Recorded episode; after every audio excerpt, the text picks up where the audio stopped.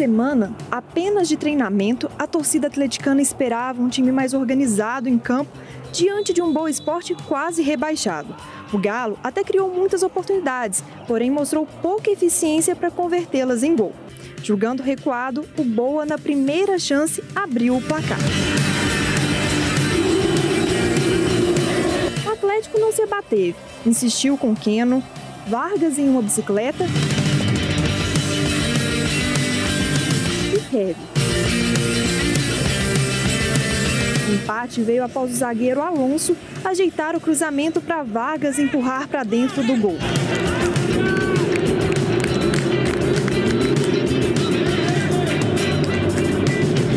No intervalo, Cuca mexeu na equipe tirando um zagueiro. O Galo continuou presente no ataque. Vargas perdeu chances claras, mas as redes só voltaram a balançar no finzinho do jogo. Aos 43 minutos, Nath sofreu pênalti e Arana converteu.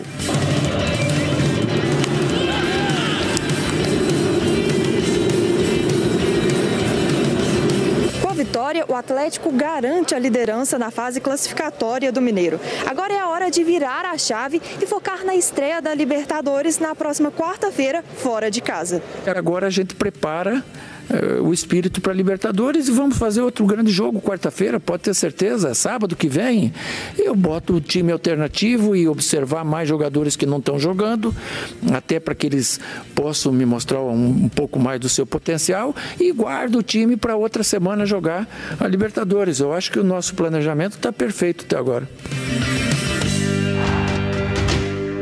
É, o planejamento está perfeito, é a pergunta que fica no ar e que eu já começo a edição desta segunda-feira. Primeiro, dando boa tarde a todos vocês que estão aí do outro lado, muito obrigado pela participação, muito obrigado pelas, pelos vídeos do nosso Grita Torcedor, que vocês mandam todos os dias aqui para o nosso Band Zap. Muito obrigado pela audiência na tela da Band, no YouTube, no Facebook. Abrindo a semana comigo no estúdio, essa semana CJ e Léo Gomide, Grice, uh, no prazer daquela choupana, né?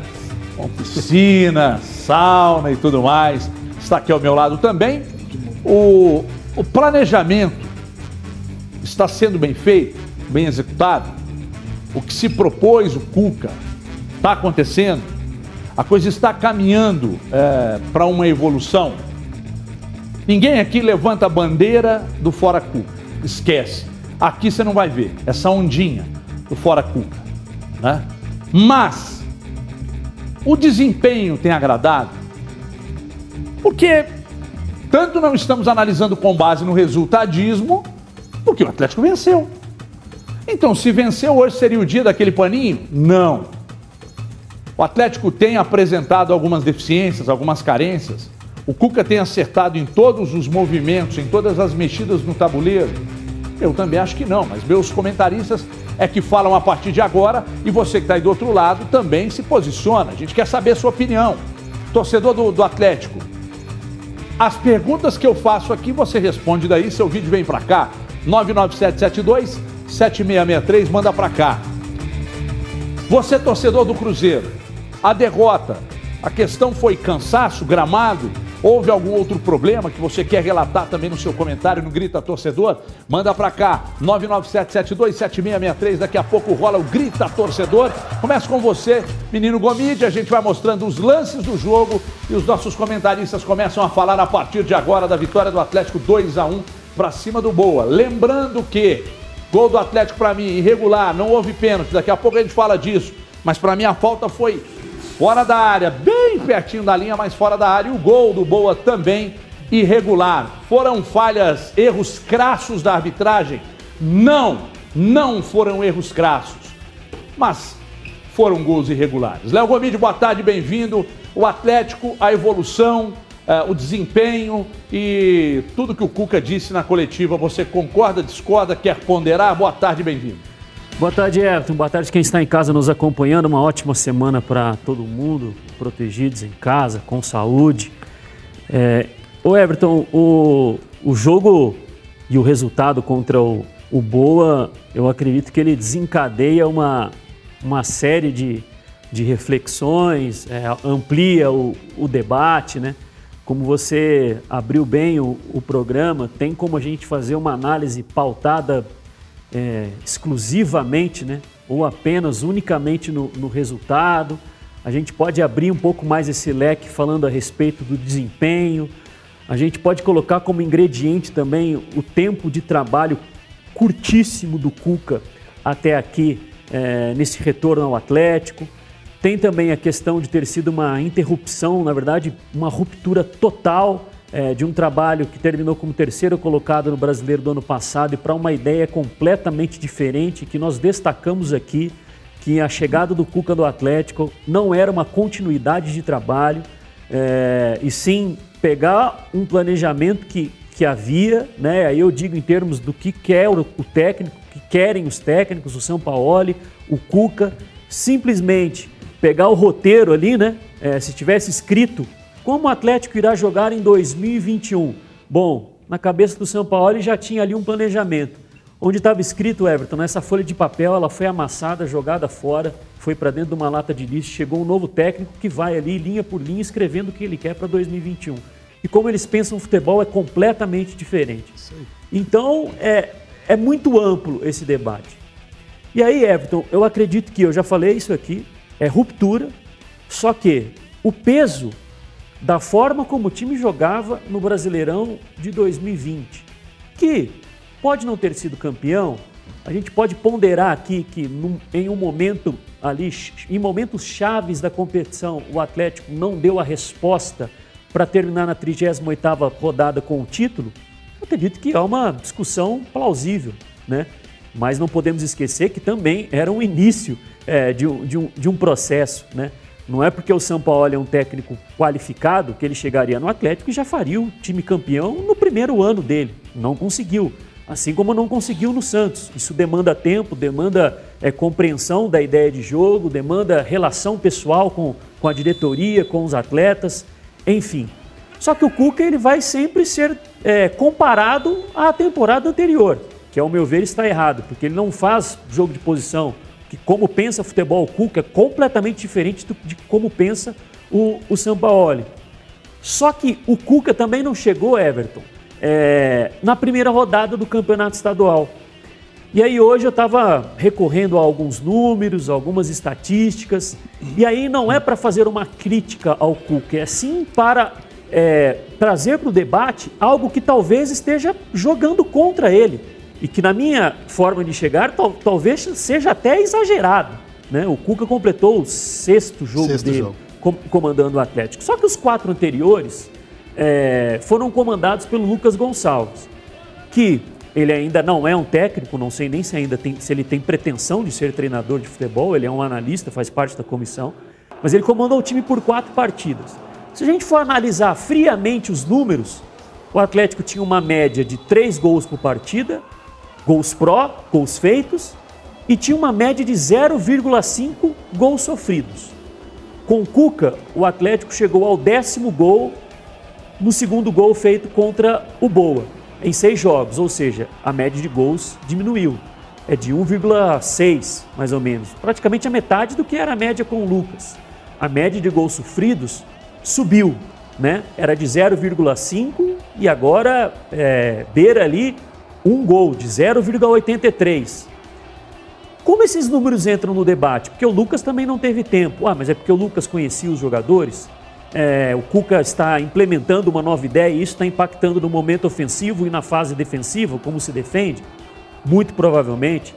Eu concordo um pouco na coletiva com ele sobre a questão de muita pressão exagerada né, pelo atual momento. Eu falei aqui que o, o resultado daquele clássico ele foi para mim ele foi superdimensionado.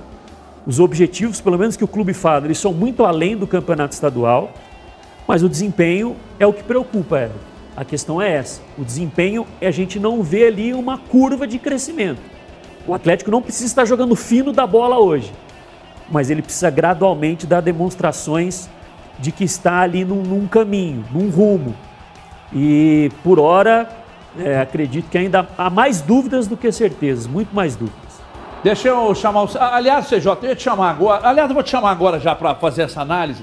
Depois eu vou lá para o Gris, mas antes do Gris eu quero mostrar também um trecho da coletiva do, do, do técnico Cuca de ontem, logo depois do jogo. Mas, ô CJ, é, é, algumas movimentações que são feitas, os treinadores têm a semana inteira para treinar, tem suas convicções. Aí ele pega, por exemplo, e mete. Eu, eu não estou requentando isso, não, pelo amor de Deus, tá? É, mas eu acho que faz parte do debate. E você pega o Igor Rabelo e manda para a área para funcionar como um centroavante. Você chuver a bola para a área, eu acho isso muito pouco. Eu, no momento de desespero, numa Copa do Mundo, numa Copa do Brasil, numa última rodada que você precisa do gol, tudo bem. Aí eu colocaria os dois zagueiros e encheria de atacante e meteria a bola para a área. A Alemanha organizada fez isso na Copa, quando estava perdendo o jogo, precisando fazer gol. Não há problema nisso. Só que eu acho que para buscar um, um, resultado diante de um adversário do Campeonato Mineiro, não vale se abrir mão de preciosos 10 minutos do jogo para fazer esse tipo de, de, de atitude. Eu acho pobre. Ontem a mudança do Alan. Falava com o Gomide ontem. Gomide me dizia, Everton, quando o adversário dificulta a sua saída de bola, vá lá, mas não era o caso. É, a questão do Zarate, o Zarate não jogou bola ainda para merecer ser titular absoluto e incontestável na posição. Mas pegar o Zarate daqui a pouco, esse cara nem, nem entrar no jogo também, eu acho que não é para tanto. Ele tem qualidade. Um dia desses estávamos falando aqui de o Zarate ser meio que um motorzinho desse time. Né? É, então, quer dizer, são pontos que eu queria que você avaliasse. Porque hoje nós divergimos pela manhã. Agora, uma coisa que nós convergimos é que não dá para pedir cabeça de treinador com seis jogos é, com esse time tendo perdido um clássico, que é o que pesou, e ainda no campeonato estadual. Vamos ver depois do Laguaira na quarta-feira o que, que, vai acontecer, mas é muito pouco tempo. Nisso nós convergimos. CJ, boa tarde. Boa tarde, boa tarde, Everton. Boa tarde, Algrice em casa, o Gomide aqui. Gomide, você tá com raiva da gente? Cumprimenta a gente, cara. Não. Hoje o Gomide chegou, nem deu moral para nós, veio direto é. pro estúdio, cara. O cara, que pô, isso. que isso, nem deu, nem deu oi. Saudade, pô. Uma semana sem te ver. Ô Everton, primeiro, vamos lá, é muita coisa, né? O debate ele é amplo demais, ele é amplo demais. E aí eu vou pegar um pouco da, do seu questionamento, um pouco da resenha do, do Gomide e a gente vai trazer aqui é, a opinião também. Para começar, eu acho que no momento de pressão, o Cuca ficou refém da declaração dos 10 dias, né? É, o, o, Cuca, naquele momento pós-clássico, e obviamente um momento ali de cabeça quente, um resultado adverso, ele soltou os 10 dias e aí acaba que ele pode morrer pela boca, pela aquela declaração. Só que eu acho que a ferida do clássico deixada ainda sangra. E aí a paciência do torcedor fica desse tamanho, a exigência aumenta, só que a gente tem que saber separar o joio do trigo. Gente, são seis jogos, os mesmos seis jogos que o Cuca lá em 2011 perdeu quando assumiu o Atlético, sucessivamente, perdeu seis seguidos. Era outro time, era outro momento, era outro investimento. Eu só estou falando pela quantidade, não pela qualidade de elenco e de material humano a trabalhar.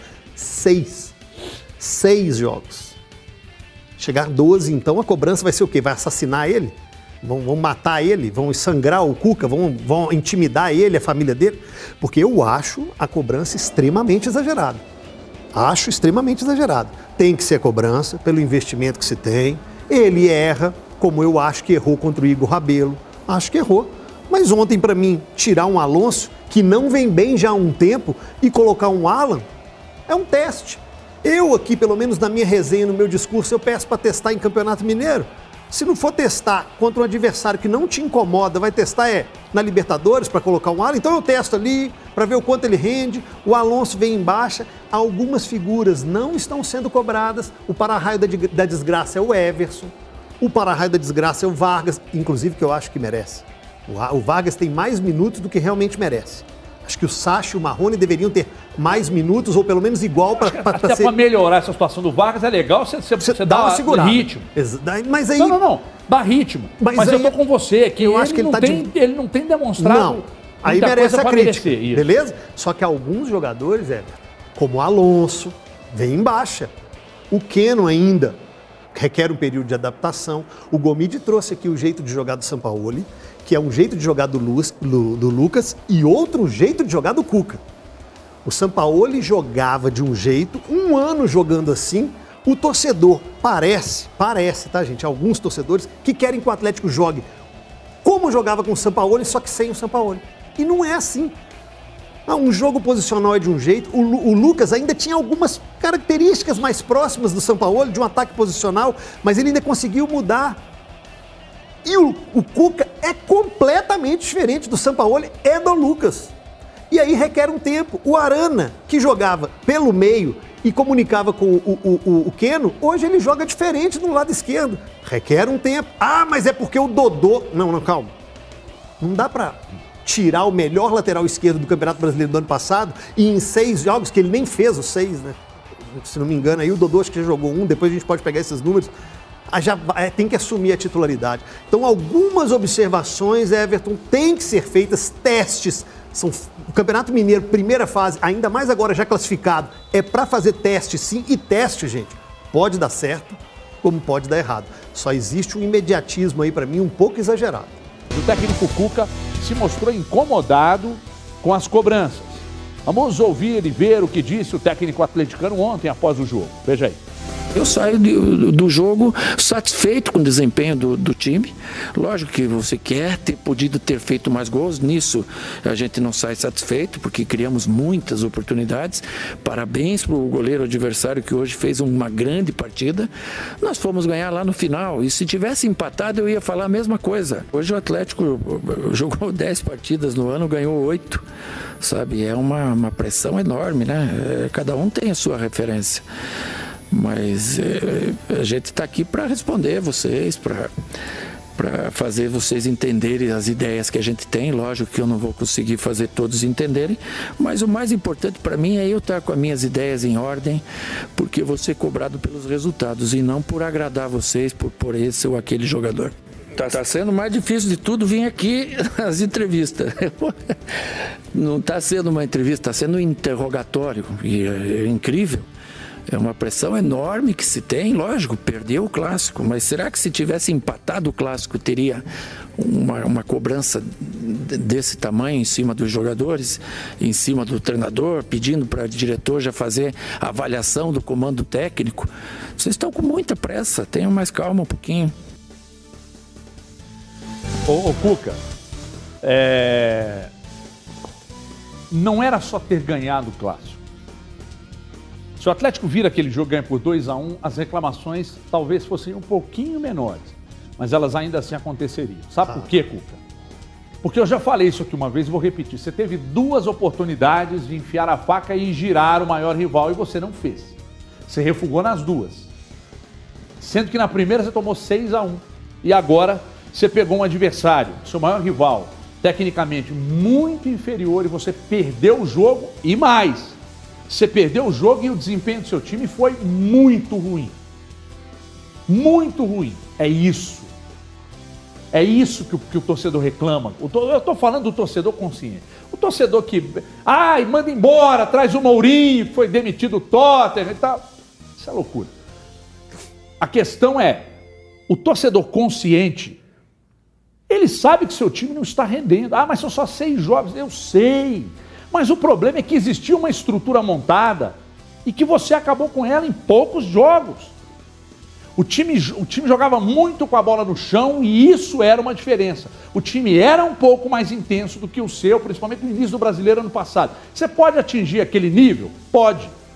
Mas, mas o que está sendo discutido não é resultado, Cuca. Você ganhou o jogo ontem. Embora num pênalti que não aconteceu. Mas o primeiro gol do Boa também foi irregular.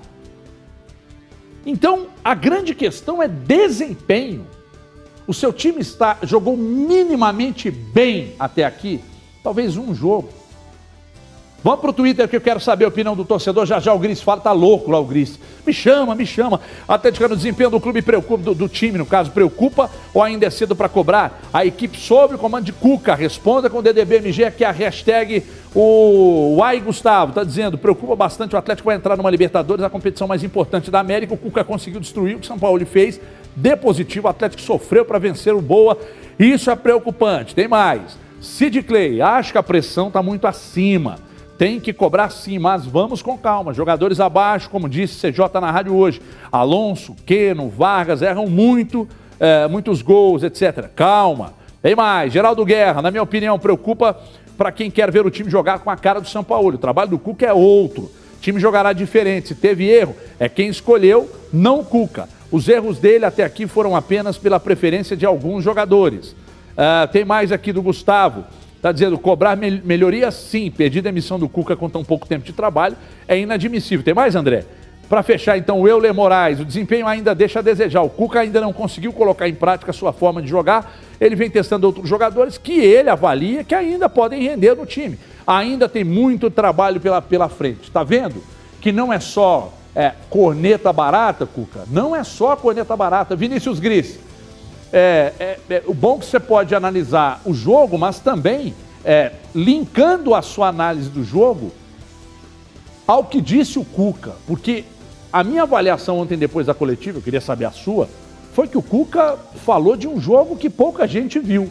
Você viu esse jogo e esse desempenho que o Cuca é, descreveu na coletiva ontem, Gris? Buenas tardes, muchacho. Boa tarde, Eto. Boa tarde ao CJ, ao Gomide, a todo mundo que está em casa. É, é... Ô, Everton, esse assunto ele é, ele é complexo, né? Como vocês já disseram aí. E aí, algumas coisas a gente precisa chamar atenção, né? Primeiro, assim, né? me preocupa muito o fato do Cuca ter enxergado um bom desempenho do time ontem, né? Por mais que o Atlético tenha perdido um caminhão de gols, principalmente com Vargas, o Vargas perdeu chances que, que não dá para perder de novo, né? Já tinha perdido no clássico e, e, voltou a perder chances bem claras ontem. Mas a produção do time é muito pequena. E aí a gente precisa le levar em conta que o Boa foi rebaixado ontem para o módulo 2 do Campeonato Mineiro. O Atlético não teve ontem no Mineirão um adversário duríssimo, de primeira linha, é, que ele vai encontrar aí nos desafios que ele tem pela frente na temporada. Então eu, eu acho que, é, por mais que eu entenda muitas vezes, né, a gente já falou muito a respeito disso, é, que nem sempre que o técnico vai lá e fala na coletiva é o que ele pensa mesmo a respeito do jogo. É, muitas vezes eles usam ali uma, a, a, coletiva de uma maneira de tentar estancar algo que está muito claro para todo mundo que tem problemas, mas é, é, me preocupa muito o Cachá que o desempenho do Atlético ontem foi muito bom. E me preocupa mais o seguinte, é, é a, a, gente não está falando aqui nem da questão dos resultados, né? Como você disse, é uma questão de desempenho. E foi só o sexto jogo do Cuca. É claro que é um trabalho muito incipiente ainda, está só começando, tem muita água para passar debaixo da ponte. Mas dos seis jogos do Cuca até aqui, sob o comando do Atlético, ele teve ali 30, 35 minutos muito bons contra o Coimbra, que foi quando o Atlético fez 3 a 0 ali na, na reta final do primeiro tempo, né? Teve muita dificuldade no início, aí fez os três gols naquela reta final do primeiro tempo, jogando muito bem por 30, 35 minutos, e o segundo tempo caminhou, né?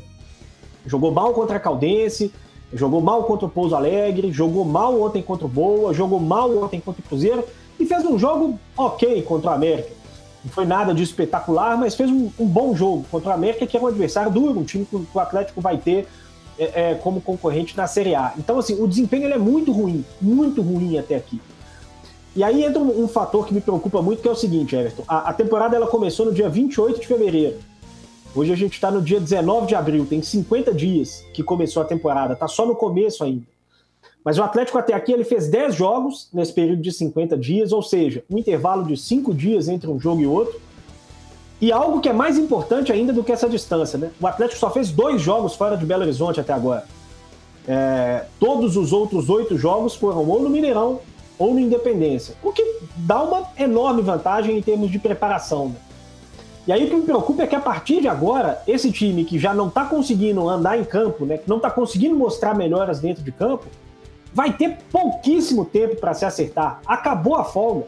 O Atlético agora vai jogar todo final de semana, todo meio de semana, todo final de semana, todo meio de semana, com viagem internacional, com viagem nacional, com uma série de problemas para enfrentar que vão impactar muito. Eu já falei muito a respeito da dificuldade que a gente vai ter nessa temporada e é algo que a gente vai precisar levar em conta nas nossas críticas, nas nossas análises. Daqui a pouco a gente vai falar do Cruzeiro, a gente vai falar da questão do, dos problemas do calendário que, que estão impondo aos clubes.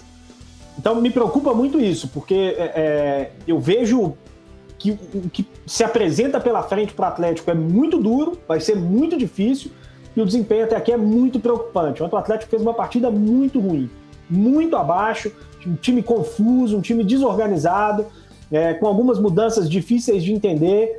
É, e achei que o Cuca foi muito mal, Everton, não só de não escalar, mas na resposta que deu a respeito do Zarate, né? que não está aí para agradar jogador. Acho que precisa ser cuidadoso. O Cuca ele tem um elenco muito bom, um elenco muito numeroso, e a forma como ele vai lidar com esses jogadores, eu acho que é, é, é vai ser ponto fundamental no trabalho dele daqui em diante. Pois não. Rapidinho, assim, só completando aí o que o Gris disse. É, pode ser preocupante? Claro que pode. O desempenho tem, deveria ter que ser melhor, ainda mais com a condição técnica dos times adversários. Só que o tempo que o, o, o Grice disse que tinha e que acabou, aliás, não acabou. Porque domingo contra o Atlético é um jogo que não vale nada para o Atlético. Não vale nada para o Atlético. O Atlético ainda pode ter ali uma, uma Copa, uma, um troféu em confidência, uma vaga, tentar almejar algo em Série D, beleza, para o ano que vem. Só que o Atlético já está garantido na, na, na, na primeira colocação. Vai ter esse respiro entre dois jogos da Libertadores, um fora e outro na terça-feira em Belo Horizonte. Só que o momento de testar é agora, cara. Era justamente o antes. Por isso que a gente, se a gente cobrar, a gente tem que cobrar o rendimento pela, pela qualidade técnica dos jogadores. Mas ele testou os três laterais direitos, o Thalisson jogou com ele, o Guga E jogou bem, com ele, tá? o Mariano jogou com ele. Aí ele jogou com os dois laterais esquerdos, com os zagueiros, todos jogaram com o Cuca, menos o Bueno. A gente pode cobrar no gol, que ele não deu a oportunidade pro Rafael? Ok. No meio-campo o Tietchan tá chegando agora. As cobranças pontuais. Ah, por que o Vargas tem tanta chance e os outros não têm? Ah, por que, que o Zarate sumiu do time? Ok, observações pontuais. Mas a hora de testar para mim era justamente a- até domingo que vem ou até ontem. E essas oscilações em começo de trabalho, elas vão existir. A cobrança é feita em cima da característica da qualidade técnica dos jogadores contratados. Porque são bons jogadores. Natan tem que render mais. O Ken tem que render mais. O Hulk tem que render mais. Ok. Agora, coletivamente, ele vai testar o treino é, é em jogo treino? É em treino durante a semana? Ele prepara, joga, testa, deu errado, deu certo, corrijo. E é assim. E eu acho super natural o que está acontecendo. É um processo natural. Cobrança tem que ter e ele tem que mostrar mais. Mas eu acho que tudo está dentro do pacote, cara. Tá dentro do pacote. E não adianta recortar lá na frente, der errado. Ah lá o passador de pano, hein? Fala aí, CJ. Não é você que estava defendendo o Cuca? Mas, mas peraí, hoje tem 20 jogos, hoje tem 30 jogos, hoje tem 90 dias, que é o tempo que o Lisca falou que precisa para um time absorver ideia de treinador, que ele acredita. Aí, é uma, aí seria oportunismo. Agora, hoje, com um mês de treinamento e seis jogos, acho mais do que O- normal. O, o que pega, o que pega para mim, acho que merece uma reflexão também, é o fato de ele ter um elenco qualificado, ele ter uma estrutura de jogo pronta e ter uma queda de rendimento. Porque ele quis mexer, né? Isso é que me chama a atenção. Aí você vai dizer, o Cuca tá certo, o Cuca tá errado. Bom, o que você tá vendo dentro de campo responde sua pergunta. Aí vamos entrar na porra da discussão, desculpa, só sem querer, ah, da discussão que eu tive com a Renata duas vezes no jogo aberto. Crespo, Diniz. O Crespo disse que não mexeu muita coisa, porque a estrutura estava pronta e muito bem executada. O Daniel Alves deu uma entrevista, disse a mesma coisa. Aí você vê o jogo e fala, mas mudou aqui. Mudou, gente. Nós estamos falando de mudança radical. Mas o Cuca falou Jogar com a bola no coletiva. chão, você começar a meter 50 cruzamentos para do Boa. Ô, gente, 50 cruzamentos para do Boa. Qual que você acha, o que, que você acha que o técnico do Boa mais quer na vida? Bola. É, Ele quer a bola alta na área dele. Quem, quem do Atlético quer, tá- quer um galalau que nem Ninguém, o Jô? ninguém. Não tem. Não tem, mas então isso- tudo que ele quer vai consagrar os zagueiros dele. A bola não tá no chão, cara. Mas isso é porque um clube também vai lá, faz um gol, nem mas já veio aqui para o empate, precisava da vitória. Não, não incomodou tanta defesa. Mas todo faz mundo um esperava gol, isso. Bora para Mas trás. todo mundo esperava Claro, isso. Mas isso que, é um- que time que você acha que vai mas abrir? o São Paulo não tinha problema de, de criar? Claro que Quando tinha. pegava um time fechadinho? Claro que tinha, claro que tinha. Mas com todos esses problemas, com a queda de rendimento no segundo turno, ninguém aqui é viúvo de São Paulo, não, tá? Sim, sim. Só destacando para gerar uma análise, daqui a pouco eu quero ouvir o Gomide. O Gomide fez, um levant, fez uma, uma, uma ressalva que eu achei interessante. Sobre os gols que o Atlético marcou depois que o Cuca chegou. Vamos falar disso já já. Mas é que o Cuca, ah, o, o São Paulo, com todos esses problemas, com a queda de rendimento no retorno, etc, etc, etc, os números do Atlético ano passado do brasileiro são ótimos. E, e ficou a uma vitória do título, com todos esses problemas. Perdendo aquele caminhão de jogos e, e- e os jogos bestas, onde entregava, dava espaço demais, aquela virada pro Bahia, Bo- Botafogo, eh, Fortaleza, que mais? Botafogo, Fortaleza, Goiás, Bahia, escambau de é, Madureira Goiás. e tal. Ainda assim, os números são expressivos. A bola estava no chão. Vasco, meu Deus. Va a bola no chão. Agora é só. Pum, pum, pum. Por que, que isso acontece, Gomes? Compare com o Campeonato Mineiro com o Campeonato Não, Mineiro. não, tudo bem. Que aí lá no Brasileiro a gente vai ter o Nós vamos recorte chegar do lá. Brasileiro. Vamos chegar lá. O tempo. Estamos analisando o trabalho do Cuca até aqui Mas aí o São Paulo e a queda, o Mineiro. e a queda de rendimento é, que houve nesses seis jogos. Porque houve. Né? É isso que nós estamos falando. Ah, mas então não, então nada. Nós estamos só analisando. Nem então não. É.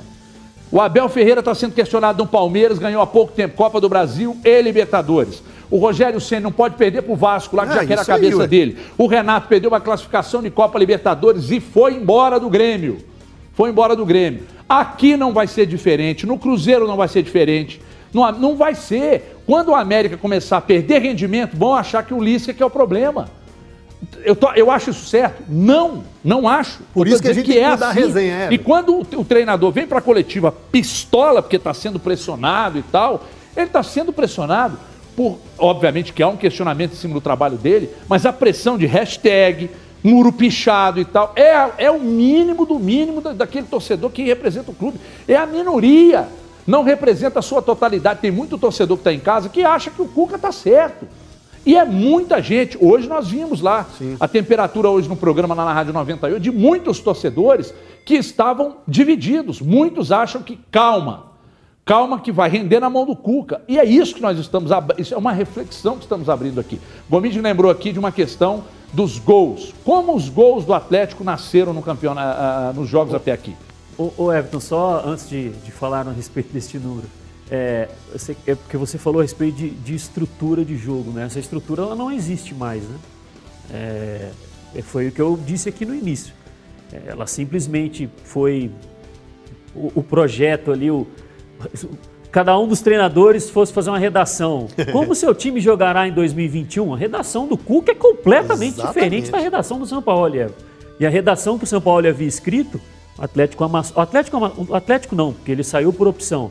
Mas o, o, o, cenário foi de amassar, jogar fora e começar a escrever tudo de novo. E do Lucas era outra redação. É, que era até um pouco um mais parecido, mais mas seria completamente completa, é, diferente. É, exatamente. Né? E nós falamos aqui a respeito da ruptura, falei aqui no, no início, né? Então essa estrutura, ela não existe mais. Aí foi o que eu falei, ele sempre será comparado. E aí até para não é para não é um elogio, mas assim, é outro gancho que a gente pode fazer, porque foi mais ou menos a mesma situação. Se você perguntar para o torcedor do, do Santos, qual, qual trabalho foi melhor? Do São Paulo ou do Cuca? Talvez muitos irão responder que foi o do Cuca, porque ele chegou na final da Libertadores. Mas se nós formos analisar o desempenho, o time do São Paulo era um time mais consistente do que o time do Cuca no Santos. Mas qual que chegou, quase colocou a mão numa taça? Foi o do Cuca, né? o que condiciona muito a questão da, da análise. Né? O, e é, vai acontecer a mesma coisa no Atlético. Enquanto ele engrenar uma boa sequência de vitórias, é, de desempenho, a lembrança do São Paulo sempre vai existir. O Keno vai pegar a bola na ponta esquerda e aí ele vai ter mais dificuldade para driblar o adversário, ou ele vai errar mais. Aí alguém vai dizer, bom, mas o Keno com o São Paulo foi o jogador que mais participou em gols do Campeonato Brasileiro. E realmente foi. Né? Foram 10 gols e mais 10 assistências. É, já eu falei aqui quando, quando o entrevistamos. Segundo uma plataforma de, de scout que é mundial, que é o Instat, ele teve o maior index do Campeonato Brasileiro. Né? Então, por quê? Porque o jogo potencializava o, o Keno é, a ter um bom desempenho e vão ficar sempre comparando. Agora, quem está assistindo Everton, esperando que o Atlético pode até perder um jogo, mas vai sempre ser mais superior aos, aos adversários nas estatísticas, que eu já foi outra coisa que eu já falei aqui. Ontem contra o Boa é normal, Sim. completamente natural. Mas, por exemplo, o Atlético pode pegar o, o pega o Laguaira, aí vamos colocar que é, depois do, do Cruzeiro, o Laguaira seja ali o segundo adversário mais difícil na temporada até aqui. E aí vai subir um pouco o nível de dificuldade quando receber o América, do, América de Cali, que é um bom time. O desempenho vai precisar melhorar. Se o Atlético tiver estatisticamente um jogo melhor do que o América de Cali, para muita gente vai fazer pouca diferença, porque vai estar preocupado somente com, com o placar da, da partida. Perfeito. O Atlético no ano passado, ele ganhou 35 rodadas estatisticamente nos jogos. Mas o que vale é a bola na casinha. Quem está esperando o Atlético ter superioridade de números, de posse de bola, de finalizações, todas esses, esses, essas métricas aí, Everton, essas valências, vai se decepcionar em muito jogo. o, o Atlético de... não vai jogar igual jogava com o São Paulo. Ele vai jogar, entre aspas, mais feio. Porque o Cuca acredita nisso. Perfeito. É isso aí. E aí, eu vou chegar no Cuca lá e falar assim, o Cuca, você tem que fazer jogo de posição? Quem sou eu? Mas é o que eu falei até, porque, até porque nós ficamos vários programas aqui criticando. Eu perguntava para vocês, por que insiste em algumas situações no jogo de posição? Por que não abre mão de algumas convicções? Por que, que dá tanto espaço? Por que, que deixa os zagueiros em situação de, de, de, de igualdade, igualdade não, é, de, de, de disputa com o atacante?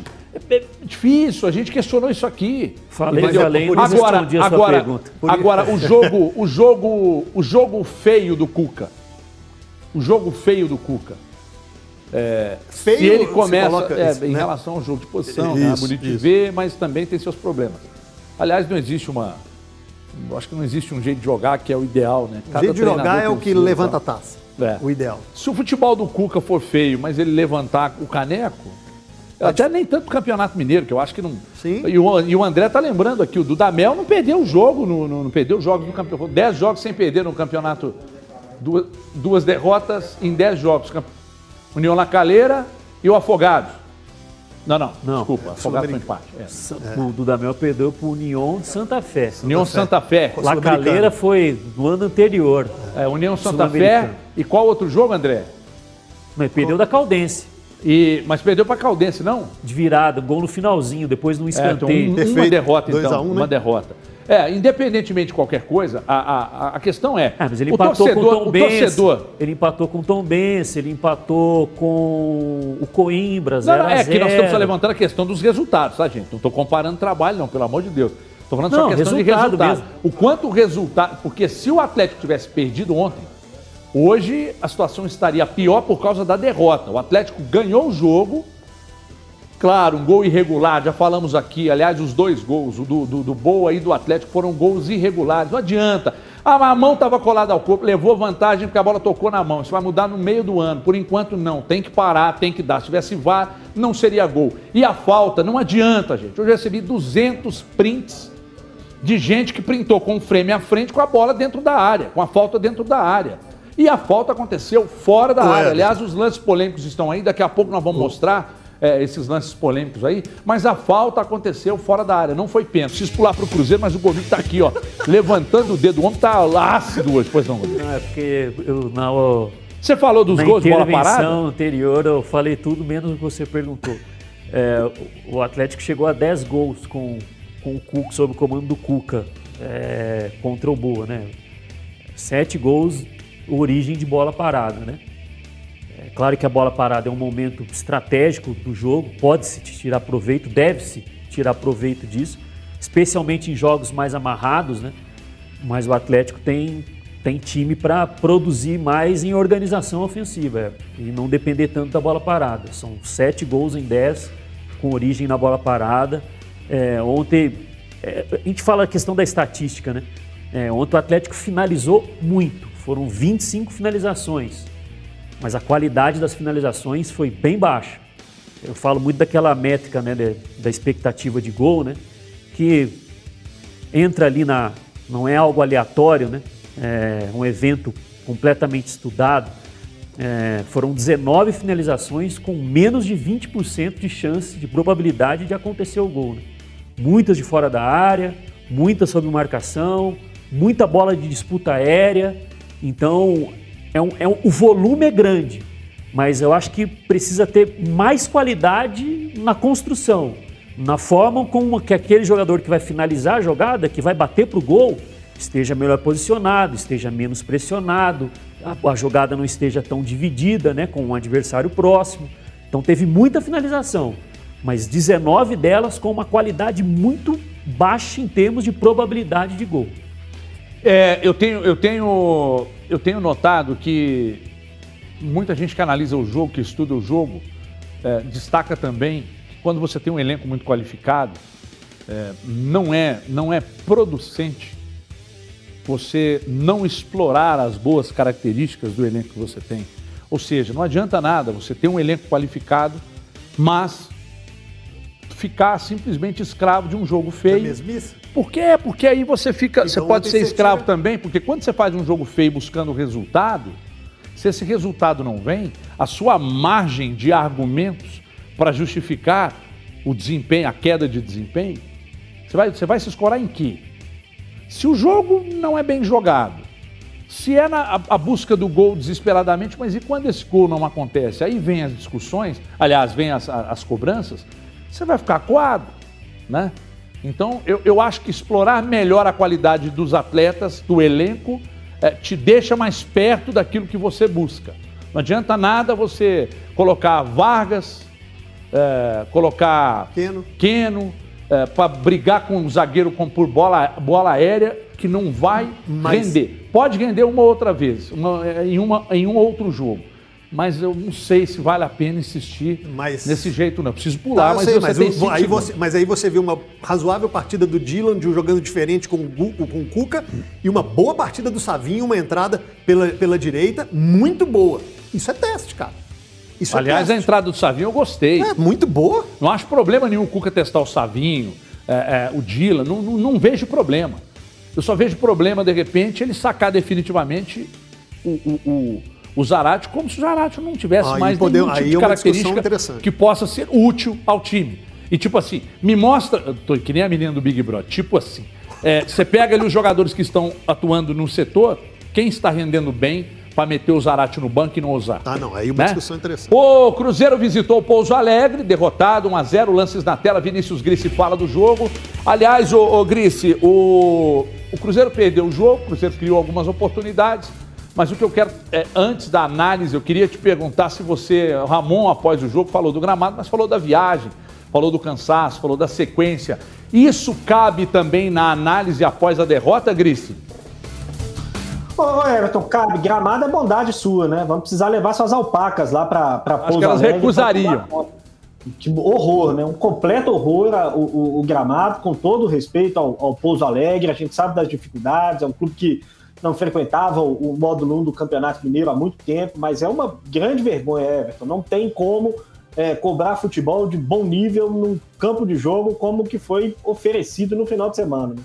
Muito ruim mesmo, muito buraco, um monte de grama diferente, é, a bola ficando muito viva, enfim, é, é isso para mim é o, é o que causou o maior impacto no jogo. Não é nem só para o Cruzeiro, Pouso Alegre é um time que tem tecnicamente ali bons jogadores que, que quando jogou aqui em Belo Horizonte, por exemplo, mostrou que é um time que gosta de ficar com a bola no chão, né? Leandro Salino, Andrei, o Matheus, são jogadores de boa qualidade técnica. Mas na, naquele gramado fica completamente impraticável jogar um jogo. É, acho que pesou um pouco para o Cruzeiro também, claro, a questão do, da viagem, da sequência, né? Duas viagens na mesma semana. É, o, o, clássico foi muito desgastante, aí na sequência um jogo de Copa do Brasil muito difícil também. É, o, o, Felipe tendo que fazer mexidas no time, o que ele não fazia há algum tempo, tudo isso ajudou é, a perder um pouco de rendimento o time, mas acho que o gramado foi o, o principal problema que o Cruzeiro enfrentou.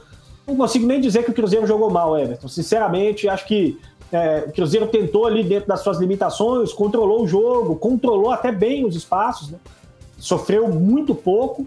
Boa acabou achando um gol numa bola longa, um erro de, de posicionamento corporal do Ramon, né, que demorou um pouquinho para girar o corpo, para definir é, é, o que, que ia fazer, e aí já não tinha como mais é, acompanhar o Paulo Henrique, mas a rigor foi uma das poucas chances que o, que o Pouso Alegre teve. O Cruzeiro conseguiu controlar, conseguiu é, é, ter a bola, empurrar o adversário para trás, mas é muito difícil criar nesse gramado, né?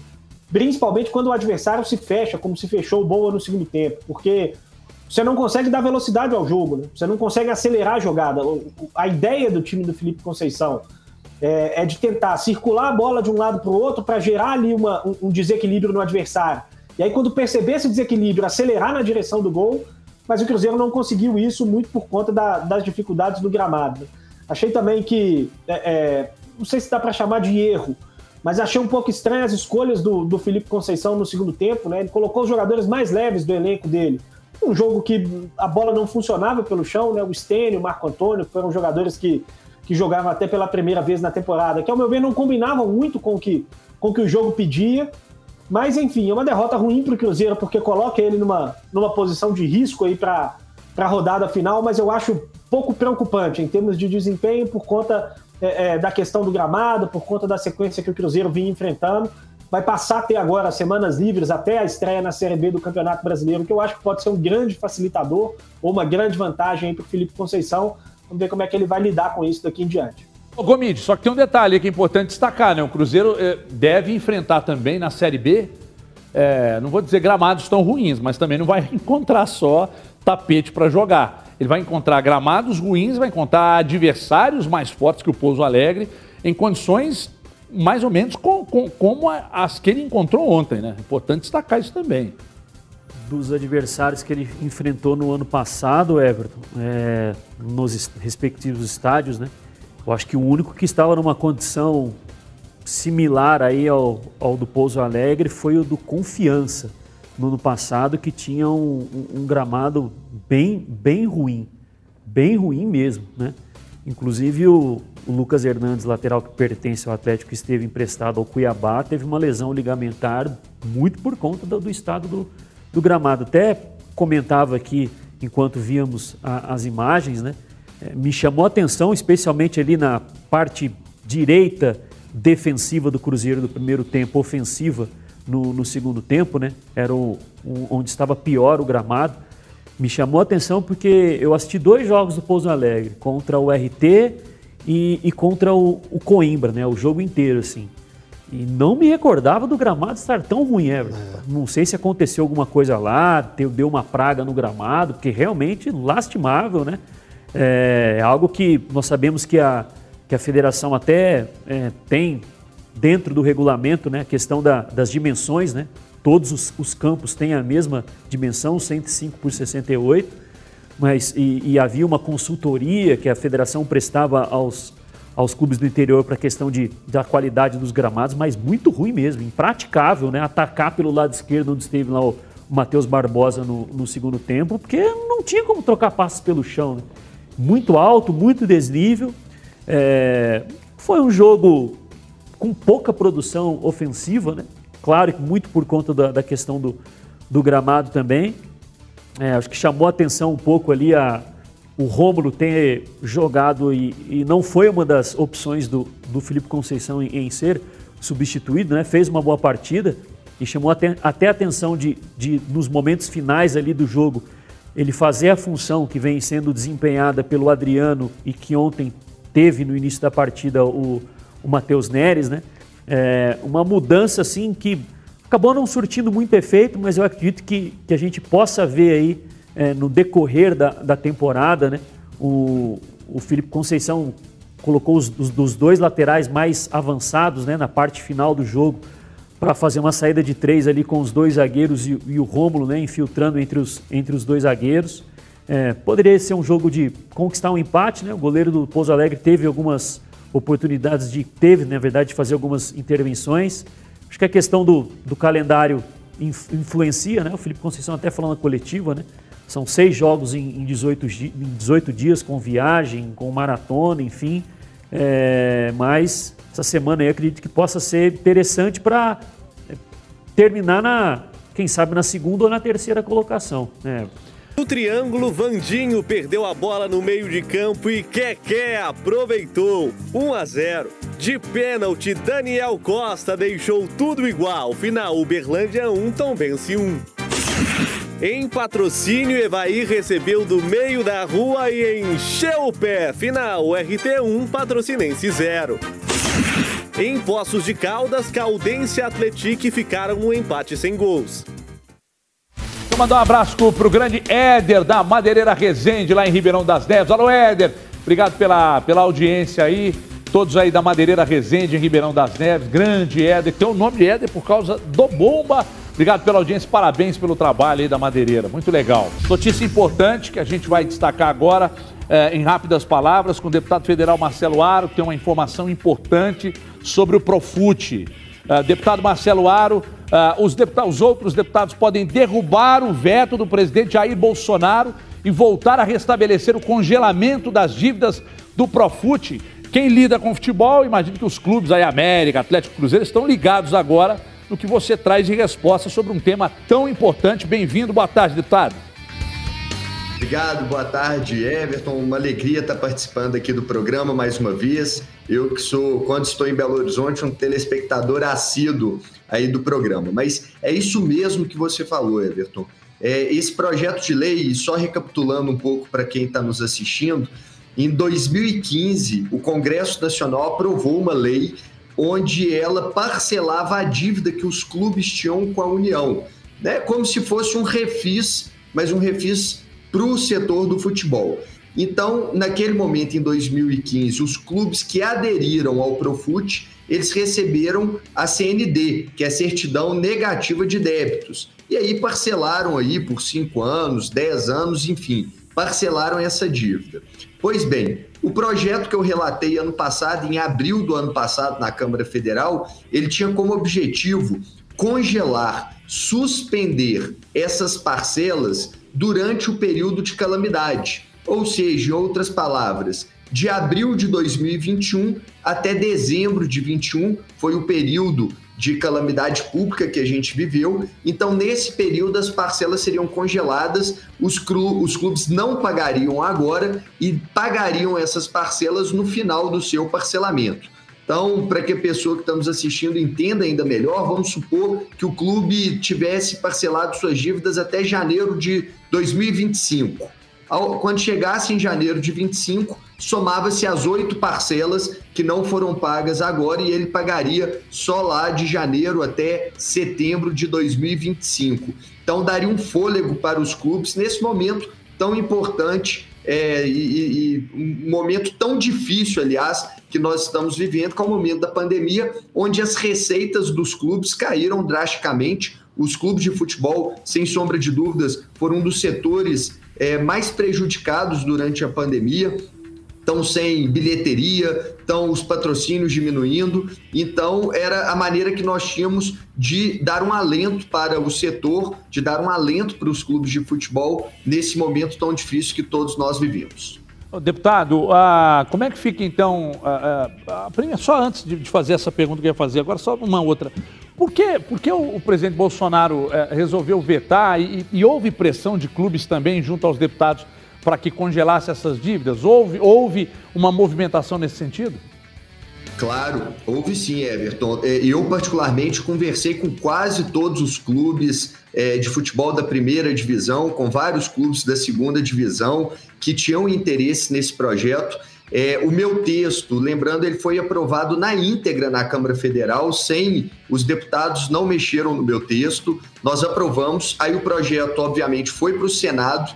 No Senado, os senadores alteraram algumas coisas no meu texto, voltou o texto para a Câmara Federal, a Câmara rejeitou as mudanças do Senado e então é, deu a palavra final do Congresso Nacional. Aí esse projeto, por isso que está demorando tanto, foi para a presidência da República, isso em janeiro, e o presidente poderia sancionar o projeto ou vetar. E o presidente optou por vetar o projeto na íntegra dele, né, no, no, naquilo que era mais importante, que era o congelamento das dívidas do Profut. E uma vez o projeto vetado, é, a, o Congresso Nacional faz avaliação se mantém o veto do presidente ou se derruba o veto do presidente. E é o que nós estamos discutindo agora. Está tendo reunião aqui do Congresso Nacional, Câmara e Senado, e ou hoje, ou no máximo amanhã, nós vamos superar essa discussão e vamos votar se mantém ou não o veto do presidente Bolsonaro. E respondendo de maneira mais objetiva a sua pergunta, houve sim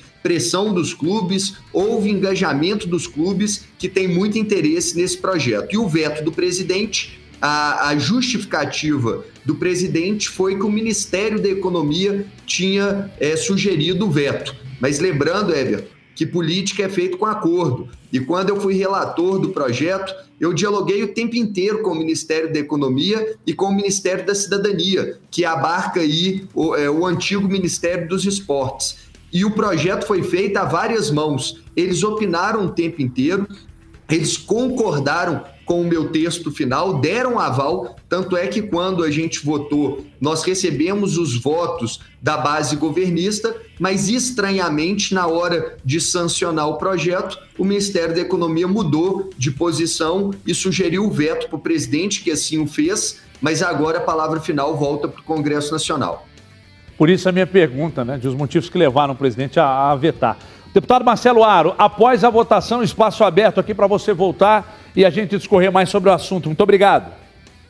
E eu que agradeço, Everton. Quero aproveitar mandar um abraço aí para o CJ, o Gomídio, o Vinícius, é, parabenizar o trabalho de vocês. Como eu disse, sou um telespectador assíduo do programa, gosto muito do trabalho de vocês e estou sempre à disposição para trazer as notícias relacionadas ao futebol aqui de Brasília. Um grande abraço. Eu, tá então, deputado federal Marcelo Aro falando com a gente sobre essa questão aí do veto do presidente. Os deputados, então, querendo congelar as dívidas do Profut.